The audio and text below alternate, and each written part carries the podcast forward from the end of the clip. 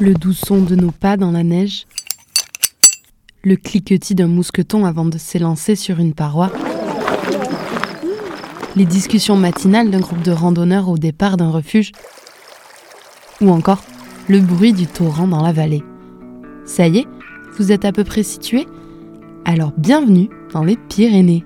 Je m'appelle Anne-Sophie et je suis béarnaise. Je tiens à le préciser car c'est une des raisons qui m'amène à avoir créé l'attitude Pyrénées. Dans ce podcast, toutes les deux semaines, je vais à la rencontre de ceux pour qui les Pyrénées ont un goût si particulier.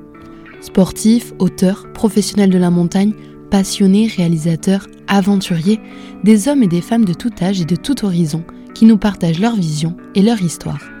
À travers des échanges d'une trentaine de minutes, mon but est de vous faire découvrir ce massif de plus de 450 km qui s'étend de l'Atlantique à la Méditerranée partagé entre la France et l'Espagne. Mais j'espère aussi vous inspirer au travers des récits de mes invités, qui ont tous quelque chose à nous enseigner. Ici, on parle donc de montagnes, mais pas que. Les montagnes sont une porte d'entrée pour questionner le rapport que l'on entretient aujourd'hui en tant qu'humain avec notre environnement et nos écosystèmes. C'est également une porte d'entrée pour évoquer des choix de vie, de carrière parfois, qui emmènent vers les montagnes, mais également regarder de plus près ce qui se passe dans ce territoire, où culture et patrimoine sont bien ancrés. Dernière petite chose, si vous aimez l'attitude Pyrénées, je vous invite à me suivre sur les réseaux sociaux, sur Instagram et Facebook en particulier, sous le nom Latitude Pyrénées, mais aussi à partager les épisodes et en parler autour de vous.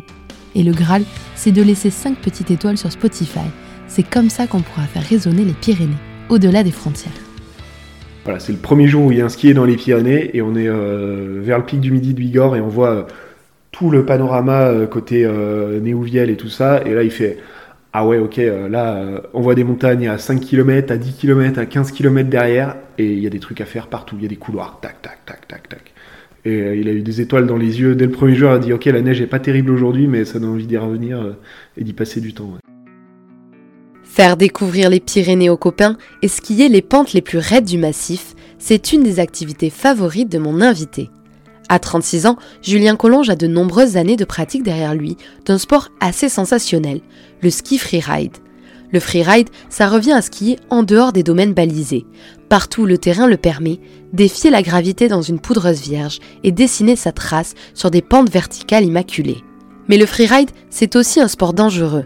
Et vous découvrirez dans ce podcast l'histoire de Julien, qui a poursuivi ses rêves et ses projets, après avoir vécu le pire. Surmonter un drame puis aider les autres, un élan de vie et de générosité que Julien a en lui. Dans cet épisode, on revient sur son parcours, on parle des Pyrénées qu'il a adoptées et sur lesquelles il a même réalisé un film. On se questionne sur l'adaptabilité de nos montagnes vers une pratique du ski et un tourisme plus durable, et on parle de ses futurs projets à la recherche de sensations, mais aussi de respect de l'environnement. J'espère que cet épisode vous plaira, et je vous souhaite une très belle écoute. Bonjour Julien. Eh ben bonjour. Merci euh, d'être dans le podcast euh, aujourd'hui. On est tous les deux euh, au Freeride Film Festival. Yes, à Cap Verne. Cap Verne, Caverne. Caverne, je sais pas trop comment ils disent exactement. Je sais pas comment on dit. pour toi, c'est quoi les Pyrénées? Qu'est-ce que ça représente pour toi? Eh ben Pour moi, ça représente l'aspect sauvage, authentique de la montagne. en venant dans les Alpes et en y ayant grandi, en tout cas dans les Alpes du Nord, je trouve que ça petit à petit perdu ces aspects-là. Et quand j'ai débarqué euh, dans les Pyrénées en 2011, c'est vraiment ça qui m'a marqué. Si tu peux te présenter aussi, pour ceux qui ne te connaissent pas eh ben, Julien Collonge, je suis euh, originaire à la base de Haute-Savoie, euh, à mi-chemin entre les stations d'Égey et de Samoin. après mes études pour le boulot, j'ai débarqué dans les Pyrénées, comme je disais, en 2011. J'avais jamais mis les pieds. Enfin, je croyais n'avoir jamais mis les pieds dans les Pyrénées. il se trouve que en fait, euh, c'est le tout premier voyage que j'ai fait quand j'étais bébé. Mes parents m'ont emmené euh, faire le tour euh, du pic du Mini d'Osso et lac d'Ayous quand j'avais 6 mois. J'ai découvert ça l'année dernière, donc c'est rigolo. Mais t'as découvert comment? Ils te l'ont dit Ils m'ont envoyé des photos en disant tiens regarde, ça te parle ce paysage? Ah ouais, bah, ok, je comprends pourquoi j'adore la vallée d'Osso et tout. Ça c'est génial. Et ce qui est rigolo, c'est que la semaine d'après, ma deuxième semaine de vacances de ma vie, apparemment, on est allé euh, à la plage à Cabreton, où maintenant j'habite. Donc il y a des choses qui sont écrites des fois. C'est clair, c'est clair. Ça reste ancré dans la, mémoire de bébé, ça doit rester euh, marqué. Et euh, donc j'ai débarqué consciemment dans les Pyrénées en 2011, enfin à Pau pour le travail en 2011. Et donc j'ai commencé à skier dans les Pyrénées. Et puis en parallèle de mon travail d'ingénieur, je suis moniteur de ski et accompagnateur en montagne. Donc j'ai eu la chance de, de, voyager un peu partout, enfin pas partout, mais dans beaucoup d'endroits. mais les Pyrénées, je trouve que c'est quand même un endroit moi qui me marque et dans lequel j'aime évoluer parce que justement cet aspect sauvage et authentique, j'adore ça. Tu fais du ski euh, freeride, notamment. C'est quoi la particularité un peu dans les Pyrénées que peut-être tu ne retrouves pas ailleurs? La particularité des Pyrénées pour le ski freeride et le ski de rando, euh, pour moi, c'est que ça m'a apporté beaucoup personnellement parce que dans les Alpes, j'avais tendance à chasser uniquement les bonnes conditions. Et ici, j'ai découvert qu'en fait, euh, bah, pour faire du ski, il y a pas forcément besoin, du bon ski, il n'y a pas forcément besoin de puff, enfin de poudreuse. En fait, il euh, faut savoir s'adapter et savoir euh, apprécier euh, chacun des moments en montagne. En s'adaptant correctement, on trouve toujours du plaisir. Et ça, ça m'a beaucoup apporté sur ma vision de, la montagne. Et après, ce que j'adore dans les Pyrénées, c'est que quand il y a une super chute de neige, et il y en a chaque hiver, et ben même dix jours après, et ben il y a encore des spots cachés où ça n'a pas été tracé et il y, a, y, a moins de monde, donc, donc ça c'est top. À côté de ton boulot d'ingénieur de moniteur de ski. Tu as aussi une société de production. Tu réalises euh, des films, notamment de ski, mais tu en as fait aussi sur les Pyrénées, justement, euh, dont un qui s'appelle Méou Pyrénéus. Euh, est-ce que tu peux nous parler un peu de ce film qui est assez intéressant, je pense, pour tous les gens qui, qui aiment les montagnes et les Pyrénées en particulier? Ouais, alors c'est vrai qu'on a fait, donc on a monté cette association de production, c'est une association UBAC Image euh, qu'on a montée où chaque année on a, on a produit des films. Et à la base, on a produit des films bah, euh, un peu à l'étranger, tu vois, au Japon, en Norvège, euh, dans les Alpes. Et, donc ça, c'était de 2013 à 2020. Et puis, à fur et à mesure de mes rencontres dans les, Pyrénées, je croisais toujours des locaux des Pyrénées. Moi, j'adorais les Pyrénées, hein, mais euh, des locaux qui me disaient ouais, mais tu vois, les Pyrénées, c'est pas les Alpes, c'est pas les Alpes, machin. Et, ils me disaient ça d'une manière négative. Et en fait, moi, venant des Alpes, je trouvais que les Pyrénées avaient plein d'autres aspects à montrer, un aspect de développement de la montagne qui était beaucoup plus raisonné et que je trouvais génial, qu'il fallait mettre en avant. Mais c'était toujours super difficile de trouver euh, les disponibilités de tout le monde pour organiser ça. Et là, on va dire pour une fois merci le Covid, c'est qu'on a fait ça l'hiver du Covid, où tout le monde avait le temps, euh, où les montagnes étaient assez vierges, on va dire. Euh, et c'était l'occasion de enfin euh, se lancer à plusieurs dans un, dans un, dans un projet, dans un projet local pour mettre en avant tous les aspects, tout l'aspect des Pyrénées, son potentiel sous-exploité pour le, le, ski de rando et le ski freeride euh, le développement qui est fait de la montagne entre les petites stations, les bergers, le parc national, euh, l'entreprise de, de, de, barrage hydraulique, euh, tout ce qui amène un peu de l'activité dans ces vallées plutôt, plutôt axées vallée d'Osso, vallée des Gaves et un peu vallée d'Aspe. voilà, développer tous ces aspects et je pense que ça a beaucoup plu parce qu'on a un discours qui est pas du tout moralisateur, je pense, dedans et qui est assez ouvert. Euh, on a laissé un peu les gens parler euh, de comment aussi ils aimeraient voir l'avenir des, Pyrénées. Et je pense que c'était important de donner la parole euh, aux locaux et aussi j'ai amené des copains qui viennent des Alpes et qui découvraient les Pyrénées. Et c'était important aussi de retrouver voilà ce que ce que procurent les Pyrénées pour quelqu'un qui découvre la première fois. C'était aussi important de montrer ça. Je pense que c'est le film commence sur ça d'ailleurs. Et c'était quoi pour eux justement, par exemple? Et eh ben la première séquence du film, il y a euh, mon pote Anthony Calvet qui, voilà, c'est le premier jour où il y a un skier dans les Pyrénées et on est euh, vers le pic du Midi de Bigorre et on voit euh, tout le panorama côté Néouviel et tout ça. Et là, il fait ah ouais, ok, là, on voit des montagnes à 5 km, à 10 km, à 15 km derrière et il y a des trucs à faire partout. Il y a des couloirs, tac, tac, tac, tac, tac. Et euh, il a eu des étoiles dans les yeux dès le premier jour. Il a dit Ok, la neige est pas terrible aujourd'hui, mais ça donne envie d'y revenir euh, et d'y passer du temps. Justement, quand tu dis que les Pyrénées, c'est souvent sous enfin, c'est encore un peu sous-exploité pour le ski freeride, le ski de rando. Euh, tu penses que c'est dû à quoi? Enfin, toi, qu'est-ce que tu as, qu'est-ce que as pu remarquer avec les gens avec qui tu as discuté aussi Alors, déjà, je pense que c'est lié, on va dire, à. Je sais pas comment dire ça, à l'enclavement des transports. C'est quand même plus facile d'aller dans les Alpes que dans le sud-ouest. Je pense que du coup, ça draine. enfin, les Alpes sont développées autour de ce tout ski et tout a été mis en place pour que les gens aillent dans les premières grosses stations des Alpes.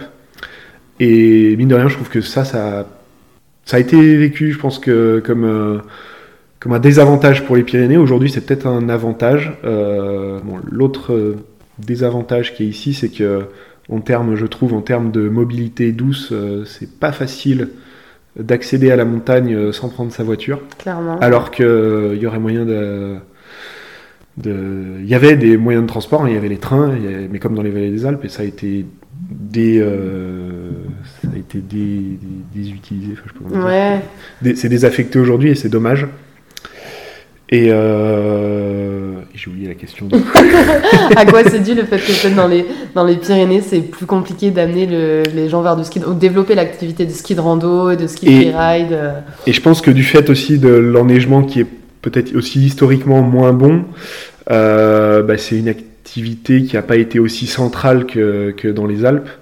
Euh, les stations étant, étant plus petites, euh, ça draine moins de monde, les domaines étant plus petits, et, puis il y a eu moins de mise en avant aussi du, du territoire. mais je trouve que du coup ça a permis de développer un, un aspect, une mentalité déjà plus quatre saisons qu'il y a dans les Alpes, et ça je trouve que c'est top. Et tu le disais euh, avec les gens que tu as interviewés pour le film aussi, euh, comment ils voient l'avenir du coup des Pyrénées? Eh ben, ça dépend des gens. Il y en a euh, qui aimeraient que les stations s'agrandissent un peu. Il y en a qui aimeraient qu'on touche pas aux stations. Il y en a qui, qui aimeraient justement qu'il y ait plus de transports en commun. mais en tout cas, ce que je trouve, et j'ai cette sensation-là parce qu'en ce moment on cherche à, à s'en rapprocher pour y habiter, mais j'ai la sensation que quand qu'il y a une dynamique euh, de rajeunissement aussi dans les vallées. Et donc ça veut dire qu'il y a des jeunes, euh, des jeunes ou des jeunes familles qui sont volontaires pour euh, retrouver un peu cet aspect authentique et tout dans leur vie de tous les jours. Et je trouve que ça c'est une dynamique très positive. Ouais. Et, et j'ai l'impression qu'il n'y a pas forcément la que cette population-là n'est pas forcément celle qui pousse le plus pour qu'il y ait pour qu'il y ait un agrandissement des stations, des trucs comme ça. Donc c'est-à-dire que c'est des gens qui sont peut-être heureux avec ce qu'il y a et qui envisagent de, développer leur vie autour de, en utilisant ce qu'il y a déjà. Euh, je trouve que c'est bien qu'il n'y ait pas forcément une volonté d'expansion de, l'offre, euh, on va dire, touristique, euh, enfin des infrastructures touristiques. je pense qu'il y a déjà bien assez et que le plus important pour continuer à développer l'aspect tourisme, c'est justement de le faire dans une optique de développement durable et de, et de, respect de la nature et tout ça. Quoi. Clairement. Euh, est-ce qu'on peut parler aussi de l'association, du coup, euh, Pierrot Collonge Mountain Brothers Ouais. Si tu peux, je pense que ça fait aussi partie de, de qui tu es aujourd'hui et ton, et ton histoire. Si tu peux nous dire un peu ce que c'est et ce qui est lié avec ta pratique du ski aussi. Ouais, alors euh, ben, en 2016, euh, mon frère euh, Pierre Collonge a eu un accident alors qu'on faisait un projet justement vidéo au Chili. Et bah, Pierrot, c'était bon. Enfin, on était ultra proche, on était très fusionnel, on avait bah, développé toute cette, cette passion pour le ski, les films, la montagne. Et bah, L'accident dans lequel il est parti a été assez violent, assez inattendu, et euh, bah, la peine le deuil a été très dur à faire. Et, euh, et on s'est dit qu'on voulait que son nom euh, continue, et donc on a créé cette association, donc Pierrot Collonge Mountain Brothers. Et l'idée, c'est d'apporter du soutien, que ce soit moral ou financier aussi, à, des familles qui sont touchées par un deuil de, la montagne.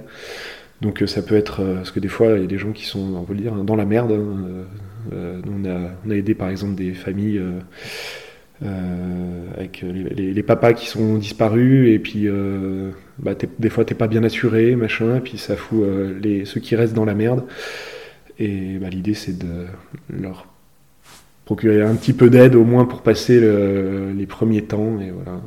C'est un sujet dont on parle pas beaucoup non plus, la, entre guillemets, la, enfin, la sécurité en montagne. Euh, voilà, on voit souvent, là on voit par exemple avec le festival, on voit des super belles images de, de ski, de freeride, mais on parle pas souvent, je trouve, du danger aussi qu'il y a derrière et du risque de la montagne. C'est ce que avec l'association, le but c'est peut-être aussi de sensibiliser aussi à, à ça? euh, je pense qu'il y, a déjà des, pas mal d'associations qui sensibilisent et je trouve que le, discours de sécurité euh, sur les films a quand même évolué ces dernières années où euh, il y a quelques années c'était vraiment, tu voyais des mecs qui débranchaient le cerveau et puis ça c'était cool. Aujourd'hui je pense que c'est pas aussi bien vu. Je pense que justement dans les films on, on, a plutôt tendance à mettre en avant bah voilà, que quand c'est dégueulasse il faut sortir une corde. Euh, je, pense que la, diffusion de la sécurité dans les films a, quand même bien progressé. Et après, avec l'association, je pense pas qu'on soit amené à faire non plus trop de, de prévention ou de il y a plus plus aider euh, voilà euh, parce que je pense que toutes ces personnes qui ont disparu en montagne elles étaient aussi conscientes des risques je pense que quand on se met à faire du ski de rando, euh, et si on veut faire longtemps du ski de rando, il bah, faut être conscient qu'il y a des risques. Il euh, faut être euh, formé à pouvoir les, anticiper surtout. Et en deuxième temps, savoir quoi faire quand on est dans une situation compliquée. Mais normalement, si on a bien anticipé, on se met moins dans les situations compliquées. Donc ça, ça s'acquiert avec euh, l'expérience. Et puis il y a plein de gens qui sont là pour euh, former, euh, sortir avec des, avec des moniteurs, avec des guides. Il y a des associations pour les premiers secours, pour, pour faire de la nivologie, pour avoir plus d'expérience sur l'analyse des avalanches, tout ça. Je pense qu'en France, il y a quand même pas mal de choses et d'associations presque gratuites qui proposent ça. Donc il ne faut pas hésiter à aller les voir. Et toi, ça t'a pas. Hum, enfin, ce, enfin, ce drame qui était un drame, ça t'a pas fait arrêter le, ski, ça aurait pu, ça aurait pu te bloquer dans, dans, le freeride, dans la pratique de la montagne? Ça t'a pas fait peur, entre guillemets? Si, j'ai eu peur. Après, euh, sur certaines. Euh, parce que l'accident s'est passé en, faisant de, la montée crampon-piolet euh, sur, sur de la glace. pas un endroit très raide. Mais après, pendant les deux, trois hivers d'après, j'ai eu pas mal de moments où j'ai eu peur en montagne, euh, sur des endroits où j'avais pas eu peur avant.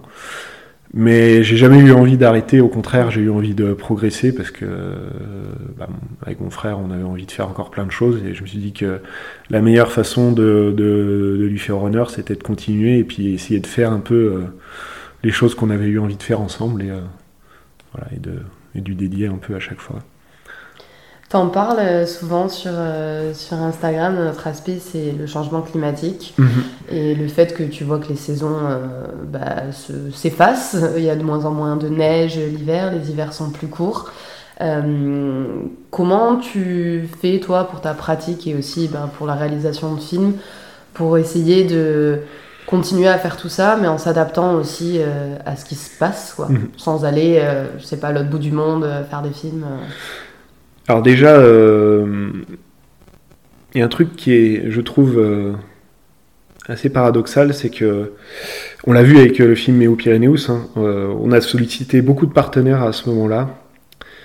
Et l'année d'après, on a fait un projet d'expédition au, Canada.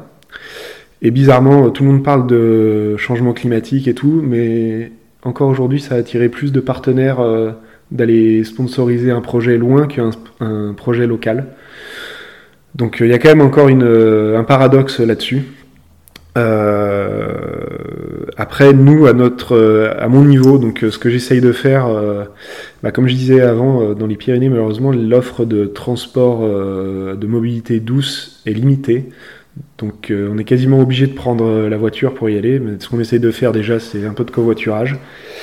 Euh, moi, j'ai décidé aussi d'essayer de faire au maximum, euh, pas de faire du one shot, pas d'y aller pour une journée, mais donc j'y vais avec mon van et euh, je reste normalement au minimum 2-3 jours pour éviter de faire des allers-retours pour rien.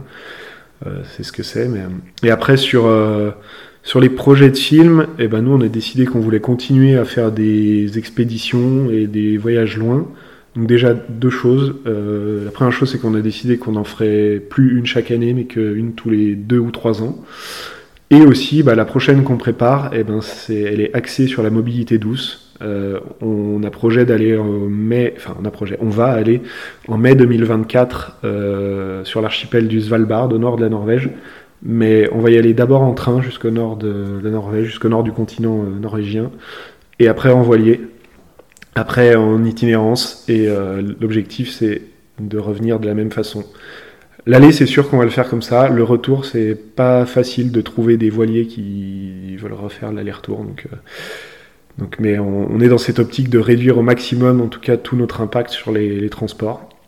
Euh, et voilà. Et bon, euh, cet hiver, en fait, on a eu un petit projet parce que l'équipe du Bac Image est à moitié dans les Pyrénées, à moitié dans les Alpes. Et l'hiver dernier, il y a eu un petit projet qui s'est fait en local dans les Alpes, euh, sur la station euh, où sont euh, trois des membres du, collectif UBAC Image. Donc ça, c'était encore un petit projet local. Et toi, pour la pratique du ski, est-ce que ça te t'inquiète entre guillemets Enfin, comment tu vois les gens s'adapter autour? Parce que du coup, ça implique aussi d'être super flexible et souvent proche des montagnes pour se dire là, il y a un beau jour, il y a des bonnes conditions. Alors de toute façon, je pense que dans les Pyrénées, euh, il faut être flexible, ça c'est sûr. Euh, moi j'ai cette chance-là euh, de, pouvoir être quand même assez flexible, de pouvoir. Bon après, je passe beaucoup de temps à regarder la météo. Hein, je veux le dire, que ce soit été ou hiver, je, regarde au moins 4 ou 5 fois la météo tous les jours, donc euh, pour essayer de choper le, bon créneau. Euh, c'est clair que ici, il faut être réactif. Il euh, faut y aller le jour ou le lendemain de la chute. et puis, on a tendance à dire que bah, les conditions de neige dans les Pyrénées, c'est celles des Alpes dans 10 ans. moi, je dois dire que ouais, dans les Alpes, il commence à y avoir un peu le même, la même, le même comportement du, climat, c'est-à-dire qu'il faut être réactif. Donc je pense que pas mal de gens qui vivent au pied des montagnes sont conscients de, ça. Euh, après, pour la partie, on va dire, euh, grand public euh, qui vient skier et qui vient dans les stations, j'ai pas forcément le sentiment qu'il y a un grand changement pour le moment. Ouais. Euh, voilà, c'est peut-être euh, c'est peut-être moi qui passe aussi euh, de moins en moins de temps dans les stations pendant les vacances de février et que je le vois pas. mais j'ai pas le sentiment qu'il y a encore un, gros. Il y a peut-être une prise de conscience, mais qui n'est pas encore transformée en acte de la part du grand public. Sur la montagne, toi, qu'est-ce que ça t'apporte personnellement, la pratique de la montagne? Que ce soit le ski ou, autre chose? Alors la montagne euh, en général, euh, moi c'est un environnement qui... Je, suis un peu, je suis pas hyper actif, mais j'ai toujours plein de projets et des fois j'ai l'esprit plein entre euh, le travail, la famille, les projets, les trucs. Et je sais que quand je vais en montagne, euh, de faire cet effort, que ce soit de marcher euh, l'été, euh, ou de grimper, ou de monter en ski de rando, eh ben ça aide à me clarifier l'esprit, ça m'apaise. Et puis, c'est un aspect de, découverte et de liberté. Il y, a toujours, quelque chose de nouveau, même si tu refais le même itinéraire. eh ben, il est jamais pareil qu'avant. Il y a toujours des conditions différentes, des paysages différents, des animaux différents à voir. Et puis il y a aussi euh, tout l'aspect partage, parce que la montagne, euh, bah, sauf parfois, euh, tu y vas pas seul. et du coup, tu vis des moments privilégiés avec des personnes normalement que tu aimes bien. et du coup, ça fait des souvenirs importants à garder. voilà, et ça fait partie des moments qui construisent les amitiés. ouais, tu vis, tu vis des beaux moments en montagne. Et sans comparer, les Alpes avec les Pyrénées. Enfin, moi, je connais, je connais moins les Alpes, mais justement, ce, cet aspect partage aussi humain, est-ce que c'est quelque chose que tu l'as mis en avant dans ton film, mais euh, que tu trouves particulier dans les Pyrénées, encore dans les vallées, ces villages et, les gens qui y sont? Alors en termes de partage en montagne, je pense que n'importe quel montagnard euh, dans les Alpes ou dans les Pyrénées a à peu près la même, euh, la même notion de, de, partage et de, et de, euh, de, fédération entre les, entre les montagnards. Mais par contre, au niveau de la, pour avoir grandi euh, dans une station dans les Alpes, euh, où le, l'état d'esprit était un peu obtus, où tu, quand aujourd'hui tu vas demander quelque chose, on te demande déjà d'où tu viens. moi, j'ai pas eu ce sentiment-là, justement, notamment quand on a fait le film Meu Pyrénéus, on est allé toquer à beaucoup de portes et elles sont quasiment toutes ouvertes. Et ça a aussi marqué euh, justement les copains alpins qui sont venus sur ce projet-là. Ils se sont dit mais c'est génial ici, euh, les gens sont trop contents euh, qu'on mette leur coin en avant, euh, ils ont plein de choses à partager. Et après c'est aussi euh, l'aspect aussi sud-ouest. euh, tu vois, ma, Ouais. ma- femme est, euh, est, est basque. Euh, au sud-ouest c'est aussi euh, il y a aussi cet aspect euh, assez ouvert, euh, assez euh, partage, assez. euh, on se connaît depuis, euh, on a fait une soirée ensemble, bah viens bouffer à la maison, euh, voilà. C'est quelque chose que moi je ressens qu'il y a moins dans les Alpes où les gens sont peut-être un peu plus, euh, euh, un peu plus avec euh, l'état d'esprit un peu peut-être germanique, tu vois, où c'est plus, c'est plus, Un peu plus froid. un peu plus froid, ouais.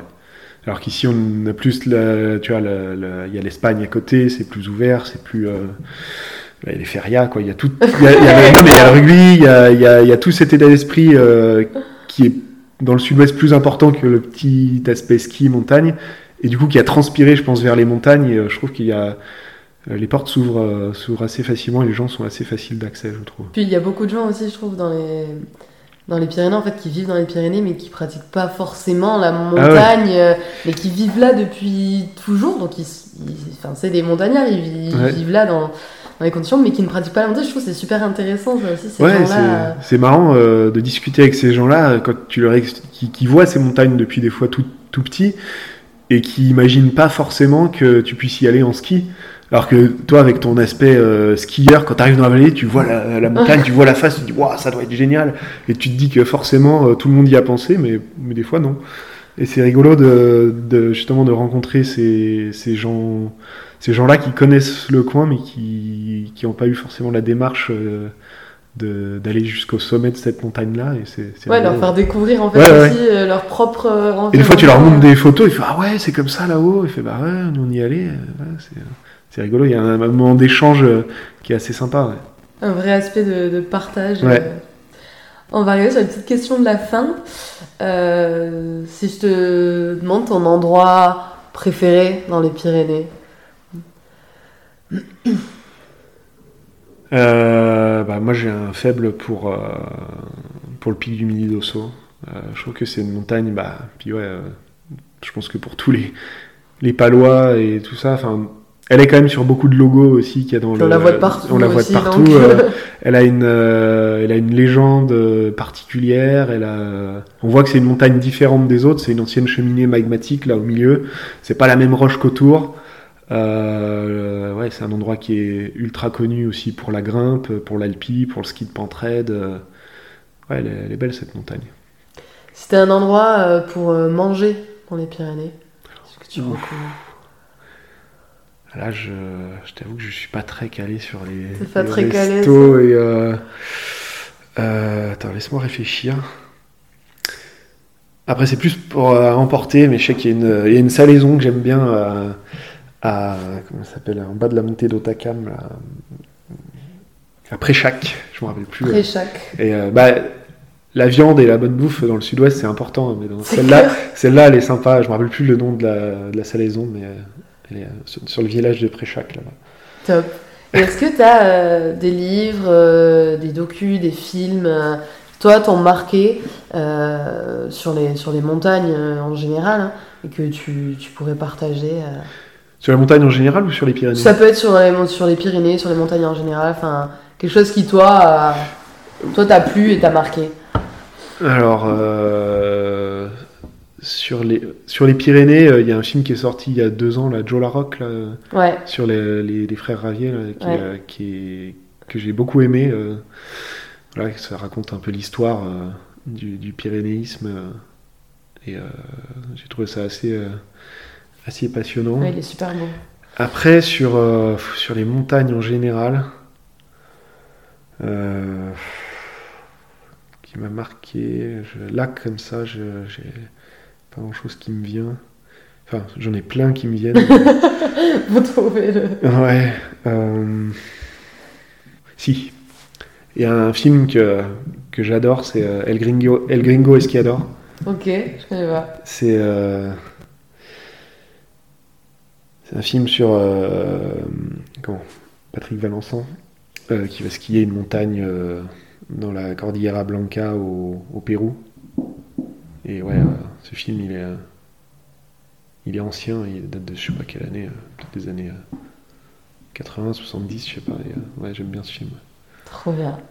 Et les projets pour la suite, du coup, c'est l'expé, l'aventure Ouais, l'expé, euh, au Svalbard avec les, le mix train, voilier, autonomie sur place.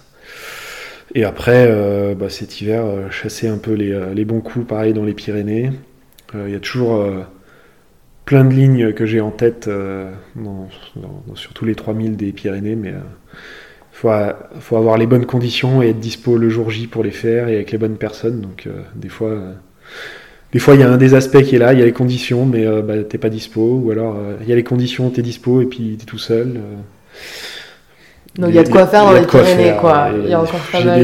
J'ai une feuille avec une to-do list. Il doit y avoir 50 trucs dessus. Euh, j'en coche deux ou trois chaque hiver, mais euh, il en reste plein.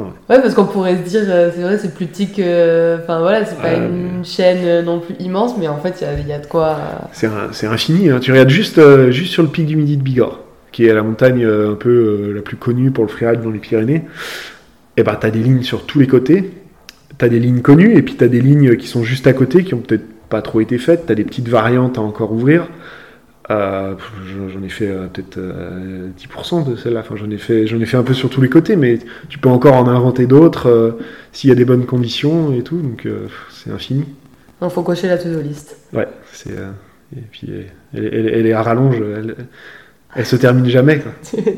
eh ben, merci beaucoup, Julien. Bah, merci à toi. C'était très sympa d'avoir cet échange. Et puis, euh, puis voilà. On va essayer de partager ça à tous les, tous les amoureux des Pyrénées. Yes. Et puis on va retourner voir des beaux films euh, au festival. Ouais, c'est clair, c'est clair. Top. Merci beaucoup. Merci à toi. Merci à toi d'avoir écouté ce podcast. Pour retrouver tous les films dont on a parlé, je te laisse aller regarder dans les notes du podcast. Et si tu as aimé cet épisode, je t'invite à laisser 5 étoiles sur ta plateforme d'écoute préférée, ainsi qu'un commentaire ou encore à me suivre sur les réseaux sociaux. Ça m'aide vraiment à faire grandir le podcast.